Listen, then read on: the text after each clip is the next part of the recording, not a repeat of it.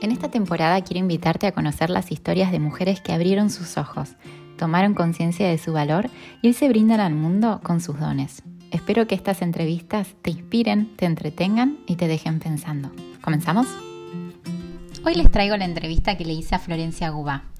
Flor acompaña a las personas a encontrarse consigo mismas, tan simple y tan difícil como eso. Pero hace 20 años, Flor se recibía en licenciatura de Administración de Empresas, en cocinera profesional, y pensaba que iba a liderar la empresa de catering de su madre. Pero la vida le tenía pensado otro camino. Un día se dio cuenta que no estaba feliz y comenzó un camino muy valiente de búsqueda. En esta entrevista recorremos cada paso que fue dando hasta llegar a hoy, en un momento en que se siente plena, ayudando y acompañando a personas desde su membresía El Hijo Paz, con un libro recientemente escrito y varios cursos en su haber. Te invito a escucharla. Hola Flor, bienvenida. Hola amiga, buen día. Gracias. Bueno, estoy muy contenta, gracias por aceptar esta entrevista. Yo sé que estás muy ocupada, después nos vas a contar en qué, pero bueno, muchas gracias. Para mí era muy importante que estuvieras eh, en este podcast. Primero porque sos la definición misma de lo que yo quiero lograr con este podcast, que es inspirar a otras ah. mujeres eh, has hecho un camino largo para encontrar tu propósito en la vida, súper comprometido, y no solo lo encontraste, sino que ahora, entre otras cosas, ayudas a otras personas también a que encuentren el suyo. Eh, así que muchas gracias por ser tanta inspiración. Ay, qué adorada, gracias a vos por esta presentación. Te lo he dicho en privado, así que no es que no estoy diciendo nada que no sepas. Pero viste que uno como que tal, el ego se te infla igual un poco, así como que qué lindo. Ahora lo cuento al mundo. Así que bueno, em, no sé si mm. has escuchado alguna de mis entrevistas, pero ya Yo soy un desastre, ya me conoces. No tengo idea. Es más, te voy a decir la verdad. Hoy de mañana dije, voy a escuchar algo a ver a dónde vengo. Después dije, ¿sabes qué? No, voy a escuchar nada. Voy a la así, a lo que sea. Así que no escuché nada, no sé nada. Muy bien, mejor, más sorpresa. Y la primera pregunta ya te voy a meter en un brete, porque es que te presentes. Y yo sé que eso para vos. No, preparé, no preparé lo que a mí más me cuesta, ¿entendés? El speech. El speech. El speech, el famoso speech. Ay, Dios mío. No.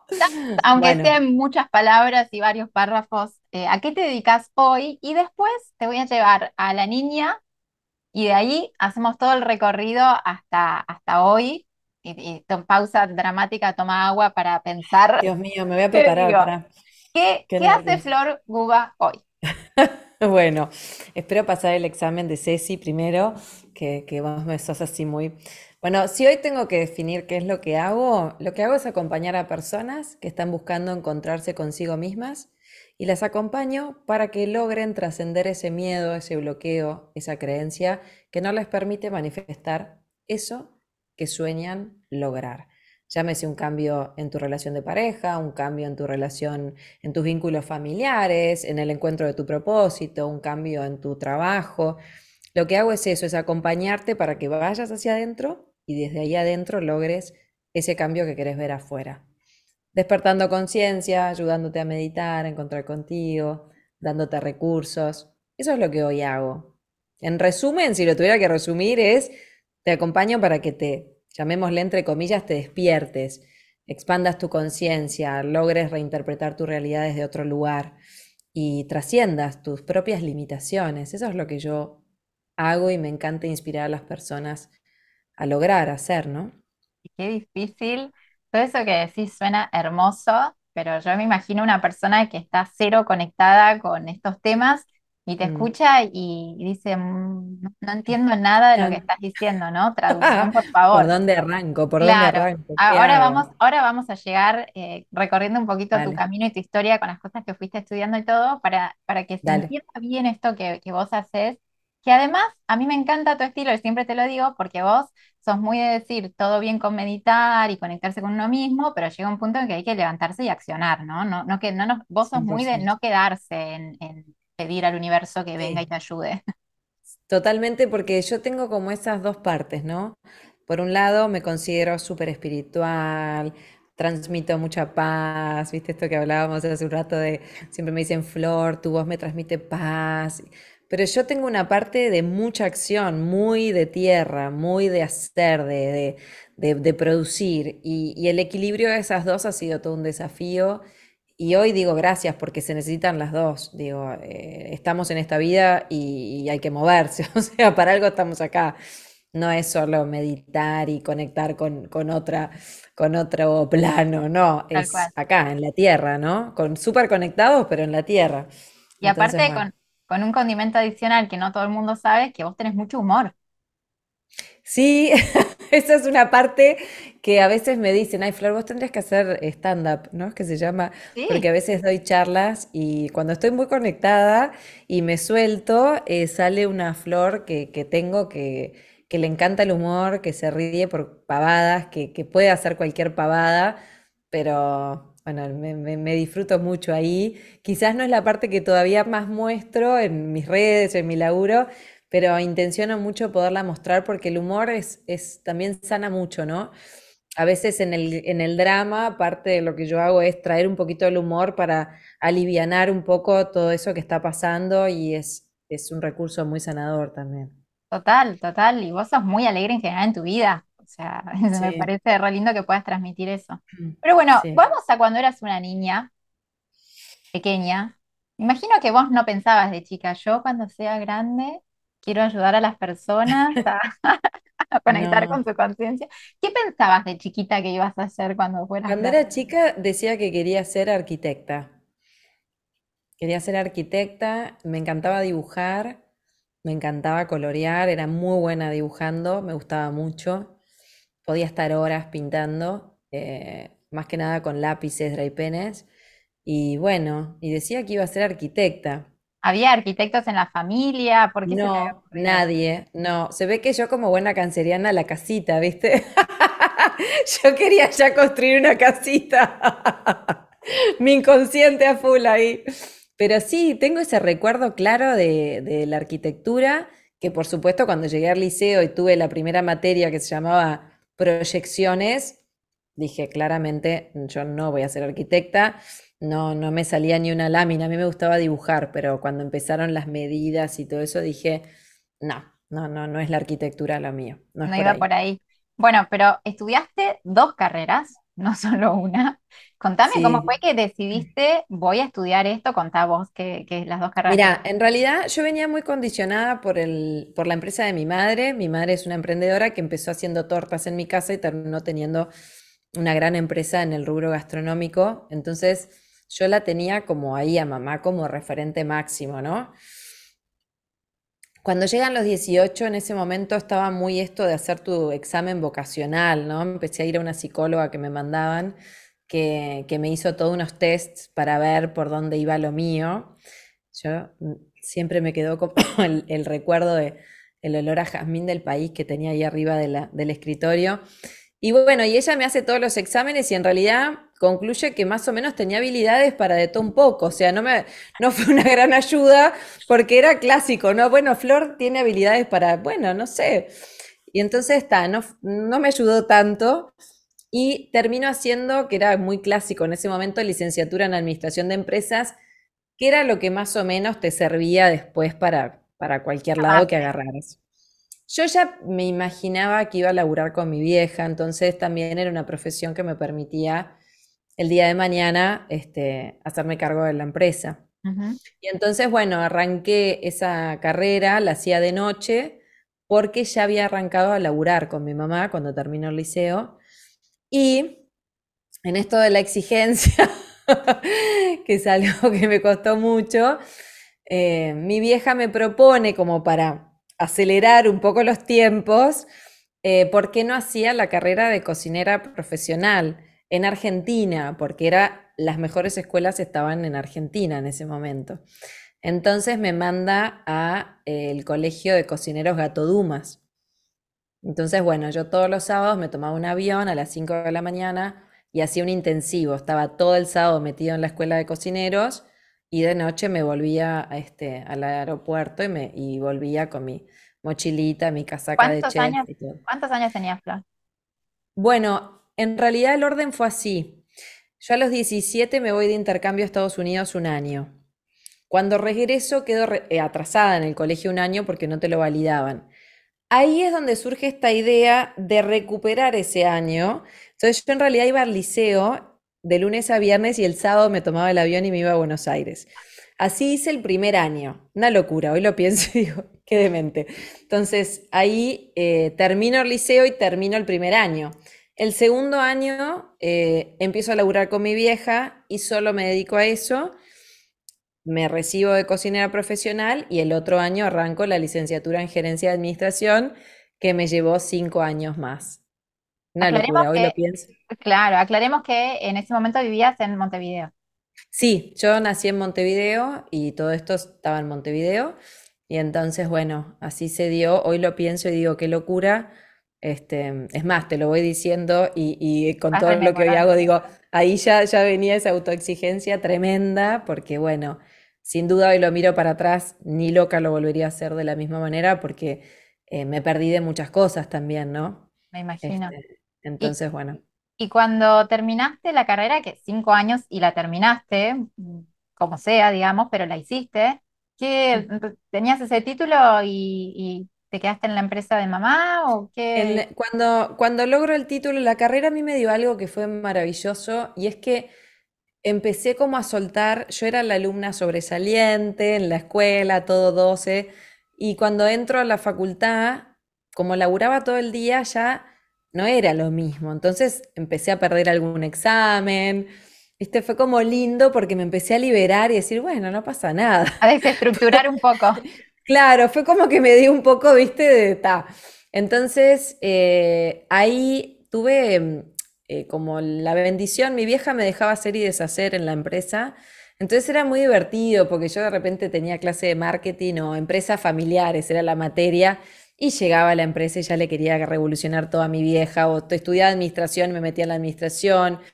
Fue como que pasé por todas las áreas de la empresa, desde la limpieza, pues mi vieja me hacía limpiar tremendamente, hasta, no sé, cocinar, administrar, vender tuve como en eso, la verdad que mi madre me daba como medio rienda suelta y, pude como hacer la carrera y volviendo a la empresa, y, yo amaba marketing obviamente y cuando descubrí lo que era el CRM venía, tenemos que comprar un software de CRM y ahí implementaba todo. Pero bueno, eh, la historia mía, básicamente el punto de inflexión es que cuando termino la carrera, mm, decido irme de la empresa de mi vieja porque Ya habías hecho mucho, porque ya en la empresa habías hecho todo lo que podías hacer. Pero viste esa sensación de no me puede estar pasando esto, o sea, no me puede estar pasando esto. Pero sí, eh, me recibí y me di cuenta que no, que estaba haciendo algo que no me gustaba, no, no quería estar ahí. Es, era un laburo muy, es un laburo muy demandante, vos laburás de lunes a viernes vendiendo casamientos, eh, fiestas, ¿no? Toda la gastronomía para eso y después viernes y sábado, los fines de semana, tenés los eventos, entonces de repente eran cinco casamientos un viernes, cuatro casamientos y hacías toda la recorrida de, salón a salón, a monitorear todo y, y ta, mi madre, creo que hasta el día de hoy, le decís, anda, prepárate y sale para los eventos fascinada. Yo iba, me cambiaba y decía, ¿qué hago acá? No quiero estar acá, esto no es lo mío, no, no es lo mío cuanto más exigencia hay, más vocación tiene que haber, siento, porque me imagino que ahora igual trabajas un montón de horas, te conozco, no me imagino. Sí. que trabajas un montón de horas. El patrón de mamita todavía lo estamos transformando. Sí, pero, igual no lo sentís como un sufrimiento o en ningún momento te lo planteás como, ¿qué estoy haciendo acá? Entonces tiene mucho que ver con eso. Total. Mi madre siempre, hay una frase que, que yo digo que fue la que en ese momento nos separó, pero para bien mi vieja siempre de chiquita era, Flor, si sos vendedora de diarios, sé la mejor vendedora de diarios. Lo que sea que hagas en tu vida, hacelo con mucha pasión. lo de ser la mejor es algo que lo solté en mi vida porque era muy de mucha exigencia. Pero sí me quedé con esto de que lo que sea que hagas, hacelo con mucha pasión. Y esa frase em, fue la que me hizo irme en definitiva, que a veces después con los años lo hablamos mucho con mi vieja y le digo, e-, esa frase que vos me diste, a mí fue la que me sentó ahí, dijo, y, fue la que me hizo decir, ¿qué, estoy haciendo acá? Yo no, esto no lo estoy haciendo con pasión, esto no me gusta, esto, esto es lo de mi vieja, no es lo mío. Eh, así que bueno, esa fue la historia. Hoy, gracias a Dios, digo, bueno, todo sirvió para algo, ¿no? Sin duda. Ahí vamos a llegar, ahí vamos a llegar a esos mm. puntitos. Pero, ¿qué, hiciste? Con tu título en la mano, varios años de experiencia. Bueno, ahí, sí, lo primero fue darme cuenta que no quería estar ahí. En su momento trabajábamos con una consultora y, y había un consultor que fue como el que me ayudó a hacer la transición. No fue una decisión de me voy al otro día, sino que decidí no sé, es como si ahora fuera en esta fecha y dije, bueno, me quedo hasta fin de año. Y preparamos toda esa transición, porque bueno, yo era medio como la mano derecha de mi mamá, entonces había que, que, soltar un montón de cosas. Y bueno, en ese momento había decidido tomarme un año sabático. Dije, ta, necesito un tiempo para mí. Y, y, eso no sucedió porque en ese momento yo tenía un novio que le surge una oportunidad de trabajo en Punta del Este y entonces le digo, bueno, vámonos, y total, yo estoy re perdida, no sé qué, a qué me voy a dedicar. Voy siempre, muy honesta, muy honesta con vos, estoy re perdida. Mi viejo, que, mi viejo que lo amo me dice, prepárate el currículum, ya te meto en el banco. Y yo era, en el banco no, no, yo un banco no quiero, no quiero trabajar en un banco, no, no, no, no, no.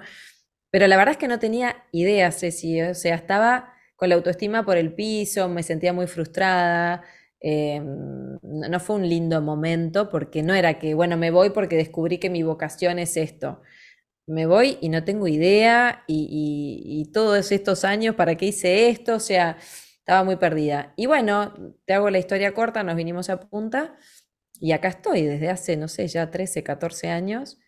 Quedé acá. El año sabático duró tres meses porque llegué y, y la misma empresa a la que había ido el que en su momento era mi pareja, me ofrece abrir una sucursal, que era una inmobiliaria. Y a mí me desafiaba esto de laburar para alguien, ¿viste? Que no fuera mi vieja. Porque bueno, yo había sido... Inmobiliaria arquitectura, ahí volvía un poquito ¿Viste, la, seguía, viste que la casita. muy bien, muy bien, Ceci, ese hilo, ese hilo conductor. La casita, viste, yo seguía buscando la casita. Y bueno, estuvo bueno porque ese año me ayudó como a salir un poco de eso, ¿no? De la hija de, y, laburar en una empresa y bueno, abrir una sucursal, desafiarme en un rubro que no tenía la menor idea. Y, bueno, y ahí estuve un año. nunca quedé muy quieta, ¿viste? Yo no, soy de quedarme muy quieta. Pero bueno, era lo que había que vivir en ese momento. ¿Y, y dejaste la inmobiliaria? Al año de eso, más o menos año, año y pico, eh, ya me daba cuenta que, primero que había armado una sucursal preciosa, que yo siempre digo, llena de luz, llena de velas, llenos de libros de espiritualidad, reunía al equipo, ¿viste? Así llegaban los clientes, pero siempre hago el cuento gracioso de que en un año había vendido un departamento nada más. Claramente lo mío no era eso, eh, pero increíble la clienta a la que le vendí el departamento, que era argentina, fue mi primera clienta cuando organicé mi primer retiro ya en lo que me dedico hoy. Y ella llegó y me dice, jamás olvidaré cómo me atendiste, los regalos que me hiciste. Yo le había regalado cosas para el departamento. Entonces, bueno, ahí en realidad lo que sucedió es que me enfermé, me diagnostican con un citomegalovirus que se curaba con un mes de reposo. Mm. Y yo lo tomé como una señal de que, de que bueno, que, había que, por parar. razón había que parar.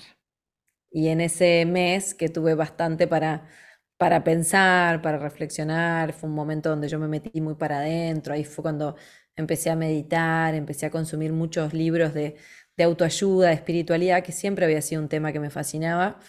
Y bueno, y ahí tomo la decisión de que, ta, que ya era momento de, de realmente transitar la incomodidad, de primero darme cuenta que no sabía qué quería hacer y empezar a encarar, empezar a decir, bueno, lo, vas a descubrir, pero, mm, pero tenés que encarar algo y hacer algo diferente. ¿Y qué fue lo primero diferente que hiciste? Bueno, lo primero diferente que hice es el hábito y la disciplina de todos los días empezar a meditar. Yo no sabía meditar, siempre hago el cuento y lo tengo en el libro de que había escuchado que nueve minutos por día, no me acuerdo a quién le escuché decir eso, entonces yo todos los días Prendí una vela, me sentaba, nueve minutos, ponía una alarma y jamás olvidaré, fue un momento que era Dios, universo, ángeles, guías, maestros, o sea, yo ya estaba todo, invocaba todo lo que hubiera en el universo. Por favor, necesito ayuda. Por favor, guíenme por dónde va lo mío. Y así lo hice y, y así llegó la información. Que este era un cuento que yo antes no hacía porque decía, van a pensar que estoy loca de remate. Pero la verdad es que la información me llegó ahí. Em, yo un día estaba meditando y en esa meditación pienso en alguien, como si hubiera pensado en vos, ¿viste? Se me vino una persona a la cabeza. Esa persona, eh, así como yo hice intercambio cuando tenía 17, mi hermana también se había ido a Boston. Bueno, la persona que se me vino a la cabeza era la madre americana de mi hermana, o sea, una persona con la que yo tengo cero contacto. Mm. Y dije, pa, apagué, viste, terminé la meditación y dije, ¿por qué estoy pensando en esta mujer? Y ahí dije, esta mujer me mandó un mail hace unos meses.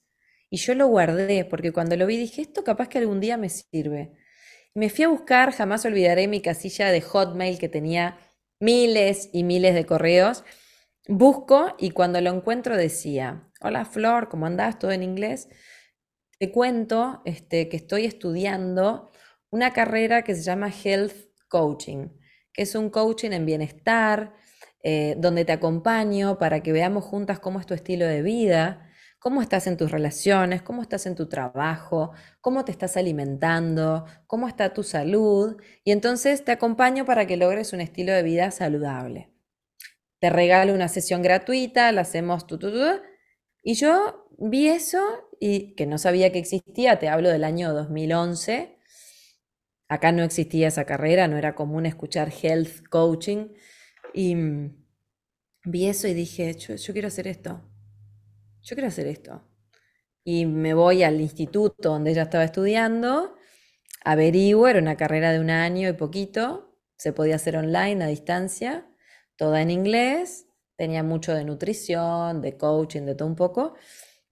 Y a los cinco días me había enrolado en el instituto y arrancaba mi nueva, mi nueva vida. Mi nueva vida. Ahí, viene, ahí, ahí vino la parte de acción, entonces eh, se unió esto de sí, meditar, conectar, no sé qué, pero también estar atento a esos llamados y cuando sentís que es por ahí, accionar.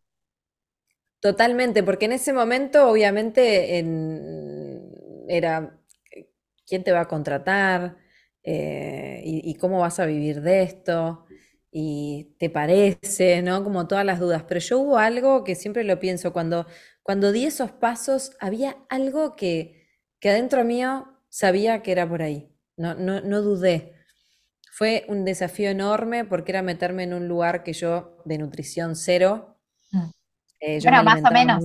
A ver, te alimentabas mal, pero eras de cocina. Exacto, esa era la única parte que, que en un momento dije, pa, acá sí puedo unir lo que yo ya sabía. Eh, de hecho, después terminé dando cocina, de talleres de cocina saludable y me, fascinaban porque, claro, era un despliegue gastronómico espectacular. Claro. Eh, y fue una etapa que disfruté mucho. Pero bueno, sí, ahí es donde viene la acción, que es como decir, bueno, siento que es por acá, pero obviamente me tengo que formar. No estoy preparada para esto. Claro, y, ahí empezó, ahí empezó, porque estudiaste Health Coach y hace así como un raconto de todas las cosas que siguieron, porque fue como una cascada que porque ahí, lo que me empezó a pasar es que termino la carrera, empiezo a hacer mis primeras prácticas, empiezo a hacer los talleres de cocina saludable que se llenaban y eran divinos, que hasta el día de hoy me dicen, Flor, ¿cuándo vas a volver a cocinar? Porque me gusta mucho la cocina.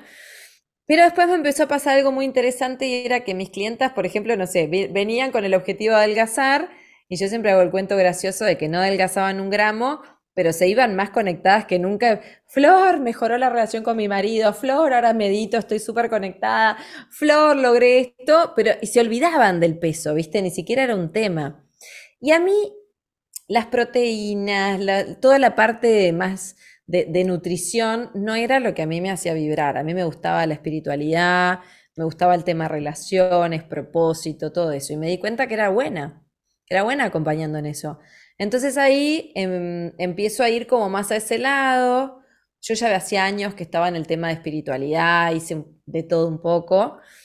Ahí llega un curso de milagros. Yo ya venía estudiando hace años Kabbalah y había organizado grupos de estudio en mi casa como voluntaria. O sea, yo ya había empezado a armar grupos, pero como voluntaria, no como para vivir de eso. Eran cosas de espiritualidad que me habían sumado y que yo quería compartir. Ahí descubro un curso de milagros, empiezo a estudiarlo con algunos mentores y bueno, después llegó la bioneuroemoción, que es lo que hoy más hago, y descubro a Enrique Corbera, después descubro a Jorge Lomar en todo lo que es curso de milagros, me formo como acompañante en bioneuroemoción, me formo como facilitadora del perdón. Hagamos una em, pausa y explícanos qué es bioneuroemoción. Ay, todo un gran tema. Mira, hoy si tuviera que definir la bioneuroemoción, la bioneuroemoción es un hábito, es una forma para mí de vivirte, donde justamente lo que buscas es ese cambio de percepción, es decir, cuál fue la causa emocional que marcó determinada situación en tu vida que hace que hoy de repente, no sé, no encuentres pareja o no te vaya bien en tu laburo. Entonces, la bioneuroemoción lo que hace es eso, es buscar un cambio de percepción que te permite a ti vivirte desde la causa, pero comprendiendo cuál es esa historia que te ha marcado, cuáles son esos vínculos, esa, esa información que vos programaste cuando eras pequeña y dadas las circunstancias de tu vida, que hoy hacen que de repente vos te sientas bloqueado, estancado o que haya algo en tu vida donde no, no está, eh, llamémosle, fluyendo, donde vos sentís que estás trancada o bloqueada. Entonces, para mí hoy, eh, la bioneuroemoción, y me sigo actualizando todo el tiempo, es, y esto es dicho por Corbera, no dicho por mí, es un hábito, es una manera de vivirte y yo coincido, ¿no? Es como esto de, que es hoy un parte lo que, lo que enseño, no obviamente la formación, pero sí la manera de, experimentarte que, no deja de ser un curso de milagros, ¿no? Esa, esa manera de percibir que es yo como causa de lo que está sucediendo en mi vida, ¿no? Yo como, como información, ¿no? Es como, bueno, yo tengo toda esta información adentro mío, una información consciente y una información muy inconsciente que hace que yo viva y, experimente mi vida de determinada manera. Y si yo puedo cambiar eso, entonces mi vida puede cambiar un montón. A veces no cambia nada, lo único que cambia es tu manera de percibir a tu mamá, de percibir a tu papá, ¿no? Es como si te dijera, no sé, ayer estuve en sesión individual con una chica que, no encontraba qué es lo que le gustaba en la vida, ¿no? Y hace una cosa y deja, y hace otra cosa y deja, y no se termina de comprometer con ella. Y siempre con el sostén de sus padres atrás. Y enojadísima con sus padres. Entonces, empezamos justamente como a cambiar su percepción, porque en esto de que vas aprendiendo, yo le decía, es muy importante que vos puedas sanar ese vínculo con tus viejos, porque eso mismo es lo que no te está permitiendo hacer tu vida, hacer tu camino, todo ese resentimiento, toda esa culpa, ¿no? Es como empezar a, bueno, transformar todo eso para vos, al revés, empezar a honrar a tus viejos con tu camino, mm. viviéndote libre emocionalmente, que esto es justamente, reaccionamos tantas veces emocionalmente a circunstancias de nuestra vida, porque no nos damos cuenta ni siquiera que estamos en ese piloto automático, que liberarme emocionalmente es, pa, esto es lo que le pasaba a mi mamá. A mí me pasó eso. Yo en mi vida había un momento, cuando hice ese cambio de profesión, que yo sentía que me había convertido en mi madre. Pensaba igual, sentía igual, misma información, iba como repitiendo y en un momento dije, ah, la quiero mucho a mamá, pero yo, ¿quién soy yo? ¿Qué me gusta a mí? ¿Qué quiero hacer yo de mi vida? Y eso es algo que lleva, y, yo creo que lleva toda la vida, porque siempre el vínculo con nuestra mamá o papá le vas encontrando otros matices, ¿no? Pero bueno, em, te diría que hoy dentro de lo que hago, yo siempre digo, no podría estar haciendo lo que hago si no fuera por un Corbera, si no fuera por un Jorge Lomar. Yo tuve grandes mentores que me... Ah, fue... Este que no sé si a vos te pasó, pero uno puede estudiar con muchas personas, ¿no? Y formarse, pero hay personas que te marcan. Y yo tuve, bueno, otro capítulo que no lo conté. Está faltando eh, uno, sí, está faltando. El, capítulo que no conté, que digo, wow, hoy, hoy salí a caminar, y hubo un momento que me conecté con esa época. En el 2011, otra cosa que hago en simultáneo con el health coaching es una formación como soul coach. Yo tengo un programa que no sé, me gusta todo lo, lo yankee, ¿viste? Estudio todo en inglés. me dice, ¿qué te pasa con eso? No tengo idea, eso todavía no lo pude decodificar, pero bueno, termino en California en la casa de una chamana americana que se llama Denise Lynn, que fue una mujer que en muy poquitos días fue tal el impacto a nivel espiritual que, todo lo que vi en ella, todo lo que me mostró, hasta el día de hoy, tiene como su impronta en mi trabajo.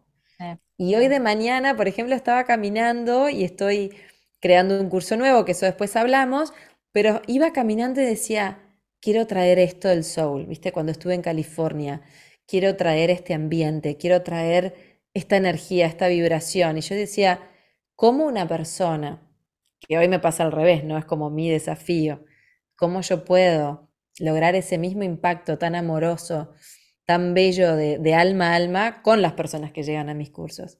Entonces, bueno, Denise Lynn, Enrique Corbera, Jorge Lamar, han sido grandes maestros. Tuve otra etapa que fue Gaby Bernstein, que es otra americana. A mí Gaby me, me, ¿cómo decirte? En su momento fue una mentora que la vi y dije, wow, yo quiero hacer esto. Era como una chica de mi misma edad, te hablo ahí, tenía treinta y pico, media rockera espiritual. Entonces me mostró como una mujer moderna, pero que traía la espiritualidad a lo cotidiano sin miedo, yo hago esto, yo medito así, y para mí fue como, ah, yo quiero hacer esto, yo sueño con esto, me empecé a ver, viste, en esas mujeres, y bueno, esas han sido como mis grandes este, inspiraciones, pilares, hasta el día de hoy, todos desde diferentes ángulos me, me enseñan mucho y me inspiran mucho a, hacer mi... Gaby Bernstein fue, jamás olvidaré, yo estaba en, Massachusetts, me había ido a un retiro con ella a formarme para traer un curso de ella que di durante muchos años que se llama Puede causar milagros. Y yo tenía pánico a, a copiar, ¿viste? Entonces yo así levantaba la manito y le decía, bueno, Gaby, pero cuando llegue a Uruguay, ¿cómo, ¿cómo esto lo puedo decir? ¿Esto lo doy así? ¿Viste? Ese era como mi pánico máximo. Y entonces ella me miró así y me dijo, Flor, este, vos ahora agarrá todo esto que yo te enseñé, lo pasás por una licuadora que se llama Flor Guga y vos transmitís todo a tu manera, porque estas enseñanzas son ancestrales, o sea, no es que yo lo inventé, yo lo que inventé es mi forma de transmitirlo. Claro. Y eso fue como una liberación. Entonces, regalo. ahí Sí, porque era como decir, bueno, ¿cómo lo hago mi estilo? ¿Cómo, cómo, yo transmito el impacto de esto a los demás con mi estilo? Mm. Entonces, ya te digo, Gaby me dio como esa, me mostró, viste, en espejo, como, bueno, pa, qué lindo esto.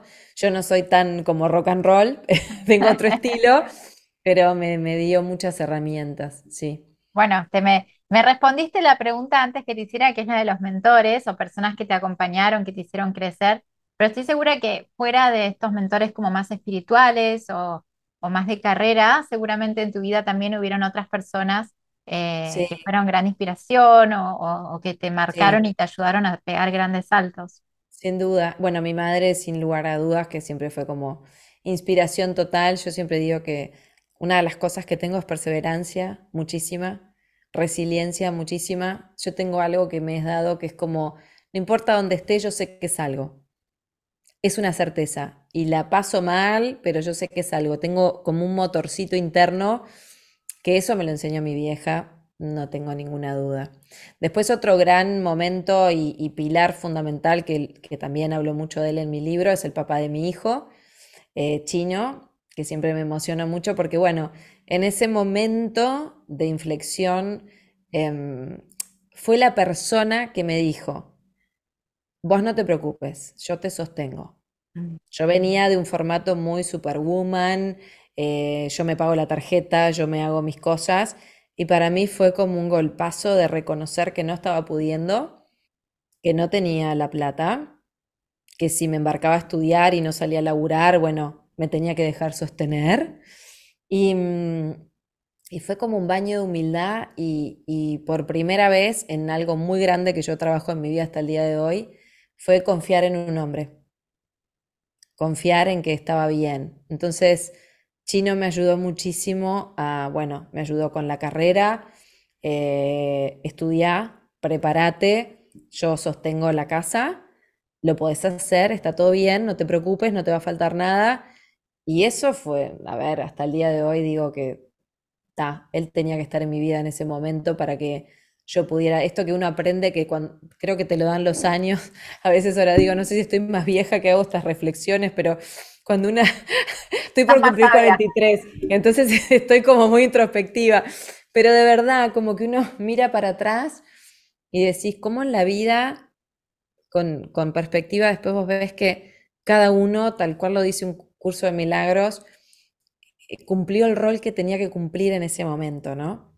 Entonces, bueno, sin duda que fue una persona que, yo adoro, hoy ya no estamos juntos, em, pero bueno, siempre está en mi corazón porque sin duda fue, este, y bueno, y después mi viejo, que yo tengo toda una historia con mi padre que la cuento en el libro y que gracias a Dios hoy también reconozco que estuvo en momentos clave de mi vida, que yo antes no los veía, y hoy miro y digo, pa, cómo mi viejo, en esto de cambiar mi percepción, ¿no?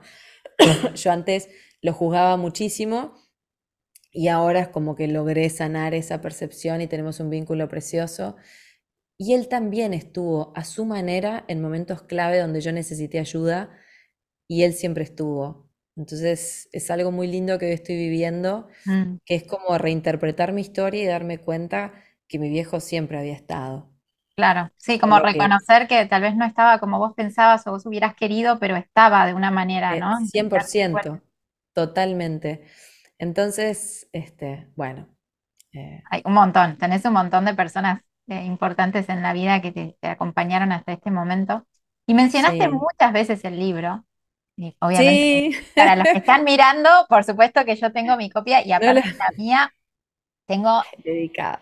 Está dedicada porque tuve la suerte de ir a Uruguay a conocer a Flor en persona en diciembre del 2022 y eh, obviamente me regaló su libro y me lo dedicó. Contame cómo fue el proceso de dar a luz un libro que un, poco tuve eh, la fortuna de acompañar una parte de, una parte de la escritura, porque fue cuando nos conocimos que estábamos juntas compartiendo un, programa de capacitación y vos estabas en el medio de la escritura. y después, gracias a vos, que vos fuiste una madrina, como digo yo, de mi trabajo de marca personal, también estuve en el momento, me mandaste, me llamaste en el momento en que te llegó la primer copia a tu casa, que estabas por ver. Hicimos un, FaceTime y, editábamos este, con, los libritos. Sí. Entonces sé como un poco cómo fue, pero me gustaría que le cuentes a la gente, ¿era un sueño para vos escribir un libro? ¿O era un, fin que vos ya tenías y que lo buscaste? ¿O cómo fue ese proceso? Bien.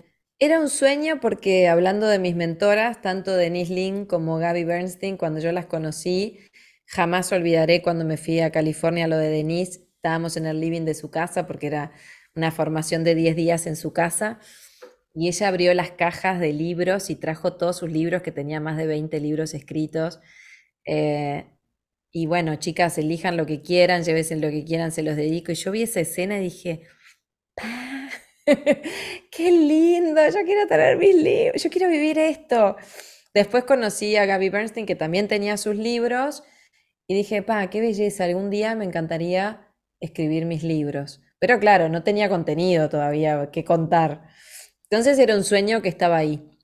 Eh, y ahí quedó. Sí que lo tenía, pero no era que estaba eh, buscándolo. Cuando, claro, cuando llegó la pandemia, siempre hago el cuento de que empecé todos los días a hacer vivos por Instagram. Nada, me paré en un lugar de cómo puedo servir en este momento eh, no, no sentía salir a vender nada, entonces todos los días conectaba con Instagram y hacía vivos. Y fue un momento muy lindo, muy lindo y de mucha conexión con, la audiencia.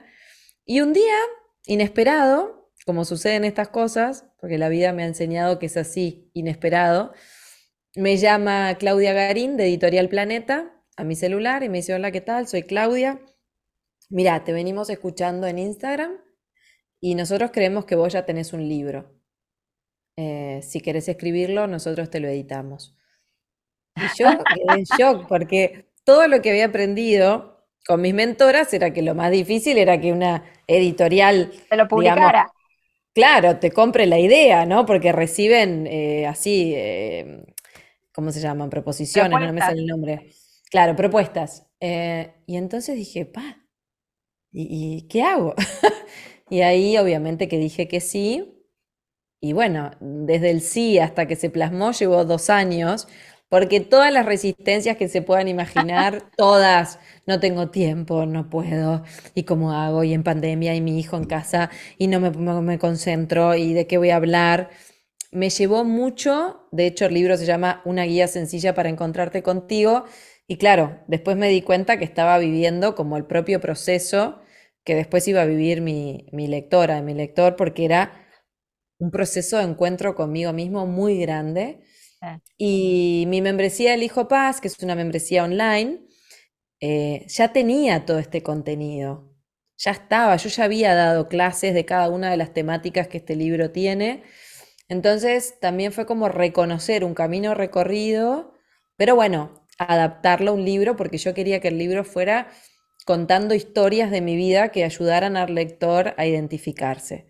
Sí, aparte, no es solamente historias, eh, bueno, si yo lo muestro está todo subrayado, porque obviamente... me encanta. Eh, no solamente historias, sino que así como hay Flor que te dice sentate a meditar y tiene un montón de meditaciones, también hay muchos ejercicios. Hay muchos ejercicios para sentarse, pensar, repensarse, repensar situaciones.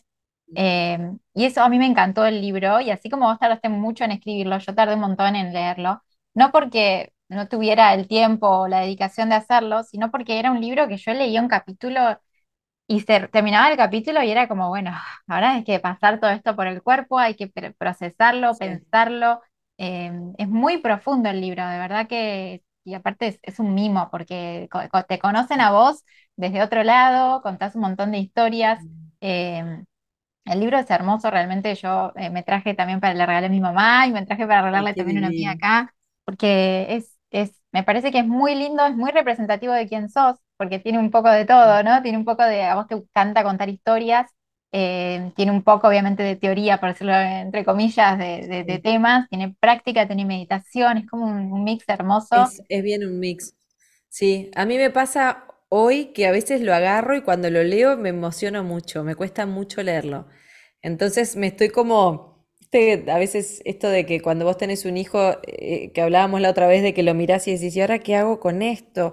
¿Cómo, cómo se hace? Y a mí me pasó igual, que sentí que quedó ahí y a veces no lo podía agarrar, no lo miraba, no, no podía entrarle al libro. Y ahora al, revés, yo escribí esto, es como, o lo, lo empiezo a leer y me emociono. Entonces... Bueno, te digo algo, lloré muchos capítulos, muchas debe, debe, debe, estar manchado así con lágrimas, viste que quedan ahí las letras un poco así. Mira, te voy a hacer un cuento, un cuento gracioso, que si, me, si saben que lo cuento, pero no creo que lleguen, se me matan. Mi padre y mi tío se iban eh, al mundial. Y entonces eh, yo recién había sacado el libro y les digo, bueno, llévenselo, aprovechen. Y entonces Entonces me dice mi tío, estás loco, ya le dije a tu padre, no nos podemos llevar el libro porque nos vamos a pasar llorando todo el viaje. y entonces le digo, no, pero va a ser un llanto lindo, va a ser de emoción, no llanto de tristeza. Y se mataban de risa y bueno, no sé, nunca supe si lo llevaron o no. Pero bueno, es un libro que mueve mucho porque está hecho, está hecho así. Yo quería que la persona que lo leyera sintiera que estábamos así, tomando mate acá en mi casa, charlando y compartiendo temas de este estilo, que es lo que hoy trabajo, y creo que se logró, creo que se logró, yo estoy contenta. Y ahora estás dando un paso más porque tenés la membresía, tenés el libro El Hijo Paz, la membresía del Hijo Paz, y ahora contanos qué estás a punto de lanzar. Y ahora se, se, está cocinando. ahora lo que está sucediendo es que estoy creando el curso eh, online del libro. ¿Por qué? Porque me di cuenta, primero porque también era un sueño que tenía en mi cabeza, también lo había aprendido de mis mentoras, que ellas hacían su libro y después ofrecían el curso online. Y después por escuchar a, personas como vos que me decían esto, ¿no? Tal cual lo dijiste vos recién. Pa, Flor, yo lo fui llevando despacio porque tenía que darme estos espacios para procesar, me, me emocioné mucho. Entonces dije, ta, eh, quiero acompañar a la persona que lo está viviendo porque mm, siento que va a vivir un montón de procesos que está bueno los ejercicios poderlos compartir, está bueno yo acompañarlas y ir más profundo. Tener tu guía, ni hablar. A veces solo no podés, que es como a mí me pasa. Yo tengo a mí también mis, mis personas que me acompañan en mis procesos, porque vos solo muchas veces estás tan metido en tu película que no la ves. Entonces yo te puedo hablar de acá de muchas cosas, pero si Flor no me doy cuenta. No, y Flor, y a veces pasa que eh, algún capítulo que te toque más de cerca o te, te duela más que otros, digamos, por decirlo de alguna manera, y te quedás ahí estancado. En cambio, estando en el curso con vos, exacto, Es como el grupo mismo, vos vas a, van a ayudar a pasar al siguiente, ¿no? A, hacer Esa es la idea. También. Y te digo lo que me pasó, que de hecho cuando nos conocimos hablamos de esto. Yo pensaba que al tener la membresía, bueno, el libro se llamaba igual y entonces quedaba ahí. Después me di cuenta que no, porque en la membresía yo todos los meses me voy permitiendo tratar temas que no necesariamente van a estar en el libro. Entonces dije, no, en realidad es así, la persona tiene el libro, tiene un curso conmigo intensivo donde vamos por todos los capítulos del libro y después si quiere mantener y tener como ese acompañamiento mensual para, bueno, porque nos pasa a todos, ¿no? Salimos del curso así eufóricos, ¡ah, qué espectacular! Y después en la vida te vas olvidando y eso nos pasa a todos. Yo siempre digo, yo tengo mis membresías, yo me formé en bioneuroemoción y hasta el día de hoy formo parte de alumni, que son todas las personas que nos hemos formado. ¿Por qué? Porque es como mi cable a tierra, ¿viste? Yo me meto, me meto una clase, escucho, me sigo preparando. Exacto. Y la membresía está pensada para eso, para que sea como ese cable a tierra de conciencia, de meditación, de ir con estos temas, incluso temas que ya viste, pero que a ver, como yo siempre digo, vos no sanás un vínculo en una clase. Ojalá. Es un proceso. Es un proceso. y, después va a venir otra, y va a venir otra relación y otra, y, vas a tener que también tener herramientas para sobreponerte. Total. Pero ahora es un proceso lindo porque acá estoy, que es como agarrar cada capítulo y esto, ¿no? Que, que, te comentaba de, bueno, cómo lo transformo en una clase transformadora, ¿no? ¿Qué necesita esta persona para, para, bueno, qué ejercicios hacemos, qué compartidas hacemos, qué meditación hacemos para que realmente el libro te lo lleves así, eh, eh, eh, en pura experiencia. Y bueno, va a ser un programón, va a ser, va a estar muy lindo. Estoy en plena creación y lanzamiento también. Qué bueno, Flor. Tengo una pregunta que Dale. me gusta hacer y más en con tu tema, porque cuando vos contás qué haces, me imagino que un montón de personas dirán, wow, qué copado, y otro montón te mirarán con cara de esta mujer. Este, Entonces, cuando vos realmente definiste, ok, yo voy a ir por acá y esto va a ser a lo que yo me voy a dedicar, ¿tuviste que vencer prejuicios propios y ajenos? Sí, 100%. el propio, ¿quién sos vos para enseñar esto? ¿Qué te creíste? ¿La maestra espiritual? Esas eran mis voces internas. Mm. ¿Quién sos? No estás preparada. No, no tenés el, nivel de conciencia de, de Corbera. ¿Cómo vas a hablar de esto? Mm. Millones de voces internas que hasta el día de hoy muchas veces aparecen, porque es verdad. ¿Cómo la apagas esa voz? ¿Desde dónde atacas? Bueno, eh, eso, eso, para eso tienen que comprarse el libro y venirse al curso. Bueno, hay una cosa que yo la digo muy divertida, que es, eh, que lo aprendí con Lomar, que es darnos cuenta que es un personaje. Es un personaje con el cual yo me identifiqué y tiene esa voz. Yo le llamo la pensadora o el pensador. Entonces lo que hago es observarlo, darme cuenta que yo no soy eso, que esa es la voz de mi miedo hablando, que es la voz de mi ego hablando, y es la voz que me limita a que yo me quede acá en mi casita tomando mate y que vaya a buscar un laburo que no me gusta, porque ¿quién soy yo para enseñar esto? Mm. Entonces cuando aprendí eso, lo trabajo todo el tiempo, lo observo, me perdono mucho por ese pensamiento que me hace mucho daño. Y al revés, es como decir, a ver, yo tengo un montón para compartir. Yo tengo una historia, yo sé lo que es eh, atravesar un divorcio. Yo sé lo que es no tener idea de a qué dedicarte en la vida. Yo lo viví. Claro, vos hablás desde tu experiencia, exacto, hablas desde tu experiencia, pero además todas las herramientas de todas las formaciones que Entonces, todos, y esto lo cuento porque a veces llegan personas, yo digo, todos tenemos una historia. Hubo algo que vos traes, un talento que vos traes, que es maravilloso. Tu historia tiene que ver con eso. Y cuando vos sacás como todo este parloteo del ego, sí, hay gente que va a mirar y va a decir, pa, esta mina qué fantasma, mira qué, qué se creyó, la maestra espiritual. Los va a ver. Y hay otras personas que van a venir y van a decir, pa, Flor, y eso me pasa y me da mucha gratitud, te juro que hace dos años que estoy en tu membresía y no sabes lo que cambió mi vida. Yo siempre les digo, el cambio lo hiciste vos, obviamente. Yo te acompaño y te doy recursos. Entonces, eso a nivel interno y externo, sí. Bueno, ni que hablar críticas que recibís, por supuesto, parte de la vida. O personas que en su momento estás loca, que, cómo vas a vivir de esto. O me pasaba mucho al inicio cuando hablaba de espiritualidad, de estar en ambientes donde de repente me tomaban el pelo o me empezaban a preguntar, pero realmente no estaban interesados, ¿no? Como esto. Ahora yo creo que estamos en otra etapa donde ya la espiritualidad está saliendo mucho más y es más normal y es más común, pero antes no. Y entonces, ah, con el tiempo después me di cuenta y hoy me vivo desde ese lugar que no dejaban de ser mis propios miedos y, mi propio autojuicio que me lo hacía a través de otras personas. Después empecé a aprender. Porque vos eh, hablas mucho de que en realidad todas las personas nos dan información eh, que nosotros tenemos que rescatar, encontrar, descubrir para... Una, a ver, em, vivirte desde una conciencia de unidad, que es lo que aprendí a través de la bioneuroemoción y es un curso de milagros y es la filosofía Advaita, es que todo tiene que ver con nosotros. Todo está interrelacionado.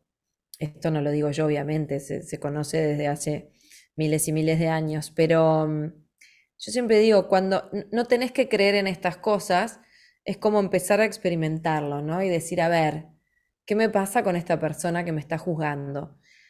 Hay personas que te juzgan y te matas de risa y no te afecta, porque mm. vos no tenés un mambo con eso, ¿no? Pero hay personas que te juzgan y te duele porque te están tocando una herida. Entonces ahí es como yo siempre digo, saca a la persona del escenario, no te quedes culpando y peleándote con esa persona, pone un límite si lo tenés que poner, salir de ese lugar si tenés que salir, mm. obviamente, pero después quédate procesando. El por qué, para qué. Claro, porque si yo estoy insegura en mi laburo y vos venís y me haces una crítica, y me va a doler. Ahora, si yo estoy requete segura y vos venís y me das una devolución, yo te puedo decir, Ah, sí, sí. Está muy bueno eso que decís, tenés razón. Esto es un punto que yo puedo mejorar en mi laburo. No me lo tomo como Ceci me está criticando. Me está ayudando a crecer. La verdad que me puedo ver y decir, pa, en esta área puedo mejorar. De hecho, nos ha pasado muchas veces charlando de la membresía, che, ¿por qué no ajustas acá? ¿Por Entonces, saber, eh, darte cuenta que esas personas que te apretan todos los botones, y a mí hoy me está pasando, hay amigas que se han distanciado de mí y duele, porque bueno, ahí vos vas cambiando, hay cosas que les gustan, hay cosas que no les gustan y está bien. Es parte, también. total, total. Y, es difícil que, tu cambio eh, las otras personas lo entiendan o porque vos haces un proceso propio que no necesariamente es para afuera y que todo el mundo entienda. No sé si, por ejemplo, yo era una persona, y esto es muy típico de los que nos dedicamos a estas cosas, de estar al servicio de todo el mundo. Flor siempre está. Yo siempre decía, yo soy súper flexible, me adapto a todos, estoy para todos. Lo aprendí, lo aprendí en mi familia, tiene que ver con mi historia es parte de una niña que no quería que papá y mamá se separaran, entonces siempre está buscando la unidad y que todo esté armonioso y que todo esté bien. Con los años me daba cuenta que en ese, en ese formato yo me perdía a mí. No, no pensaba en mí. ¿Qué necesita Flor? Entonces cuando vos empezás a cambiar eso, porque vos misma te metes en esos lugares, bueno, es normal que si hay una persona que, estaba acostumbrada que vos siempre estabas al servicio y un buen día no respondiste la llamada de teléfono o no estuviste porque tu prioridad sos vos, y me ha pasado de tenerle que decir a personas, sí, mira, en los últimos meses mi prioridad he sido yo, mi hijo, mi laburo, porque lo necesito y porque así me quiero vivir ahora. Y con mucho respeto aceptar que hay personas, bueno, no, pero no estuviste cuando... Está bien, lo respeto y está bien si querés distanciarte de mi vida, lo voy a respetar también.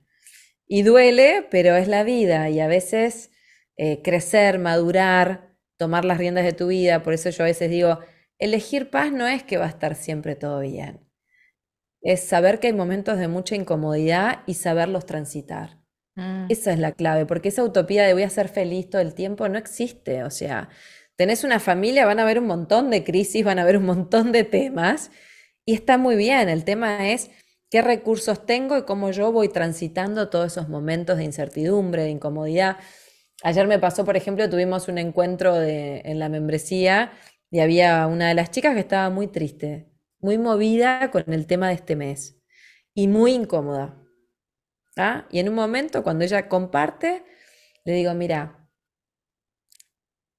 no tenés que hacer nada, solamente transitar eso, que es muy incómodo, pero bienvenida al cambio. A veces ese es el lugar que más queremos evitar, pero yo te aseguro que si vos lo sostenés y te permitís que salga todo lo que está ahí, en un mes, dos hablamos y me contás dónde estás. Porque a veces es necesario y nosotros queremos como salir del cambio, ¿no? Salir de, del cambio, de la incomodidad, de la tristeza, de porque no nos gusta, pero cuando vos aprendés que eso también es pura información. Sí, y que del otro lado, que del otro lado hay otra cosa esperando, ¿no? También tener la paciencia de saber que, algo más va a llegar y Bueno, hay una, una frase que cuando yo era más chica, 24, 25, estudiaba con maestros que me enseñaban Kabbalah, que es una sabiduría milenaria que está, hoy no da para abrir porque no es lo que me dedico, pero siempre me quedó una frase que era esta. Flor, Dios primero crea el milagro y después el desafío que vas a transitar para llegar hasta acá. Y a mí eso siempre me quedó como grabado, ¿no? De que cualquier desafío que yo esté viviendo, detrás de un velo muy finito, ahí ya está la solución, ya está el milagro. Pero el camino que hay que transitar, no es como el famoso viaje del héroe, ahí es donde vos tenés que ir navegando porque en un momento hace pling y apareció tu propósito, apareció tu nueva pareja, apareció ese laburo, apareció ese proyecto, pero hay que trascender ese caminito previo. Sí, pero siempre a mí, me guardé como... A mí me gusta mucho esa definición que te escuché una vez en uno de tus podcasts decir que ¿qué es un milagro? Contanos mm. qué es un milagro y ya vamos terminando porque acabo de ver la hora. Mira, voy a traer dos cosas porque el otro día estaba caminando y escuché otra frase que me encantó. Para a mí la definición de milagro que me gusta es un milagro, es un cambio de percepción. Punto. O sea, no es que tiene que pasar algo mágico. Es decir, pa, odio a mi padre y de golpe, fruto de todo lo que laburaste, decís, pa, la verdad, eh, que lo amo, que quizás hoy te puede pasar que no quiere decir que vas a verte todos los días, pero puedo comprender su historia. Y en vez de vivirme con odio y resentimiento y culpa, acepto, no me pudo dar otra cosa, me pudo dar lo que fue y bueno, cada uno de acuerdo a su historia hace su proceso. Y después una definición que el otro día estaba escuchando a Corbera y dijo que también es de un curso de milagros, es que un milagro no hace nada, un milagro lo que hace es deshacer. Mm. Un milagro deshace. Entonces, lo que, ¿qué es lo que deshace? Tu vieja manera de pensar, tu vieja manera de interpretar, tu vieja creencia. Es, es, decir lo mismo desde otro lado, ¿no? Cambiar la percepción, deshacer esa, para mí es ese pequeño cambio donde vos veías a esta persona de determinada manera o a tu vida de determinada manera y de golpe decís, wow, fue perfecta.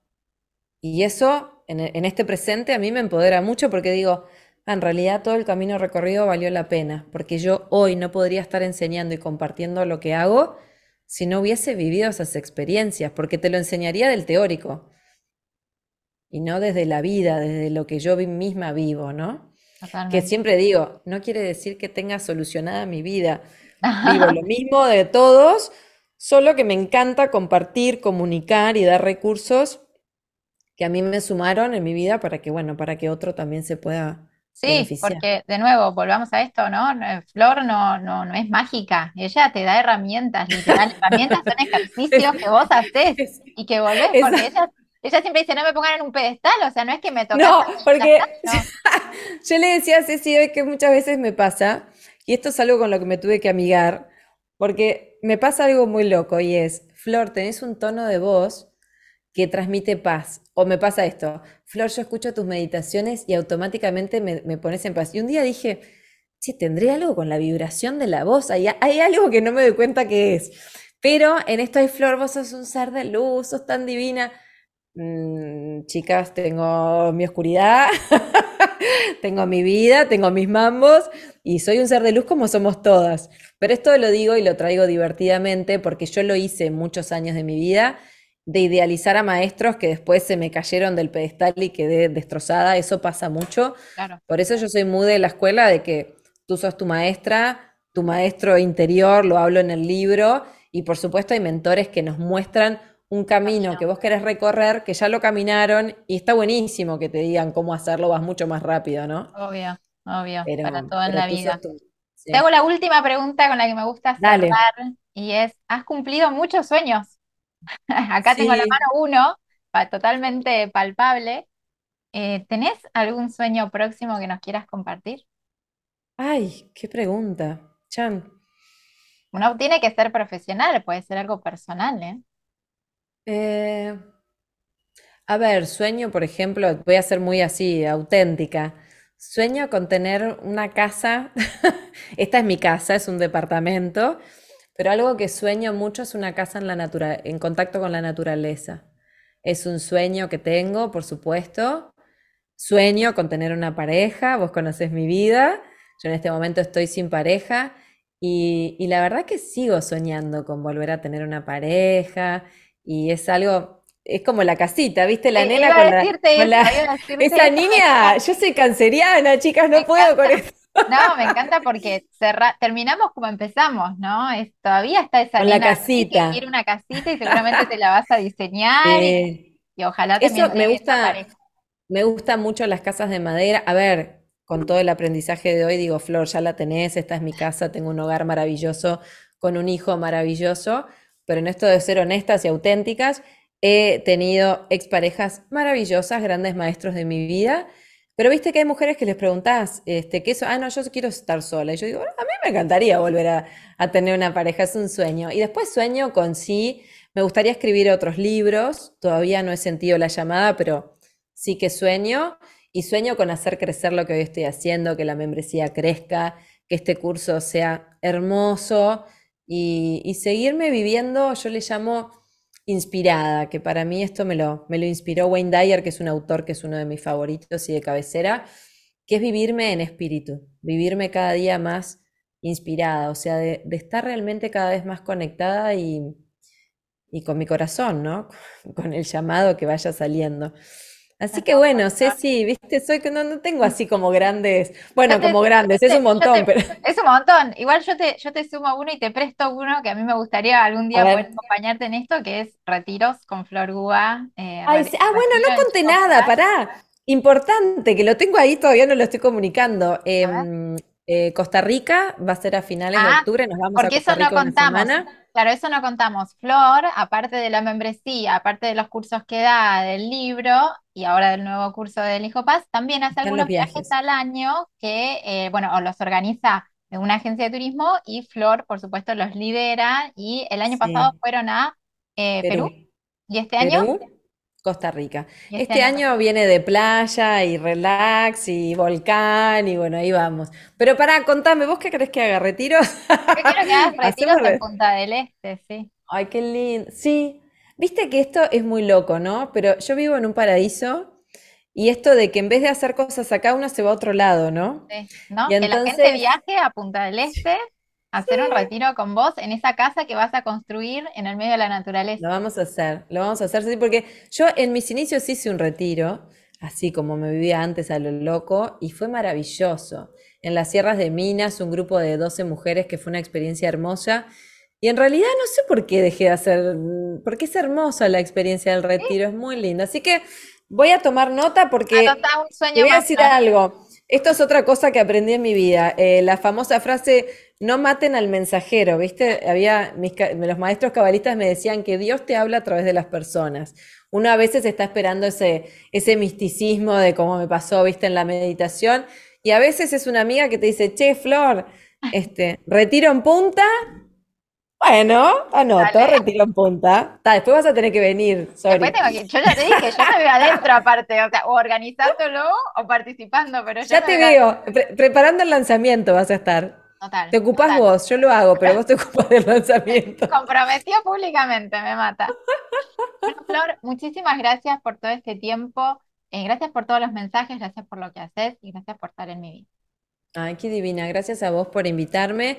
Perdón que te hice esperar tanto. Y bueno, gracias por acompañarme en mi laburo. Has, sido también una persona clave. Así que gracias. Gracias, Placer. Gracias por llegar al final de este episodio. Si te gustó, te animo a que me dejes cinco estrellitas, un mensaje o un comentario y, por qué no, se lo mandes a alguna amiga o colega al que le pueda interesar. Hasta el próximo episodio.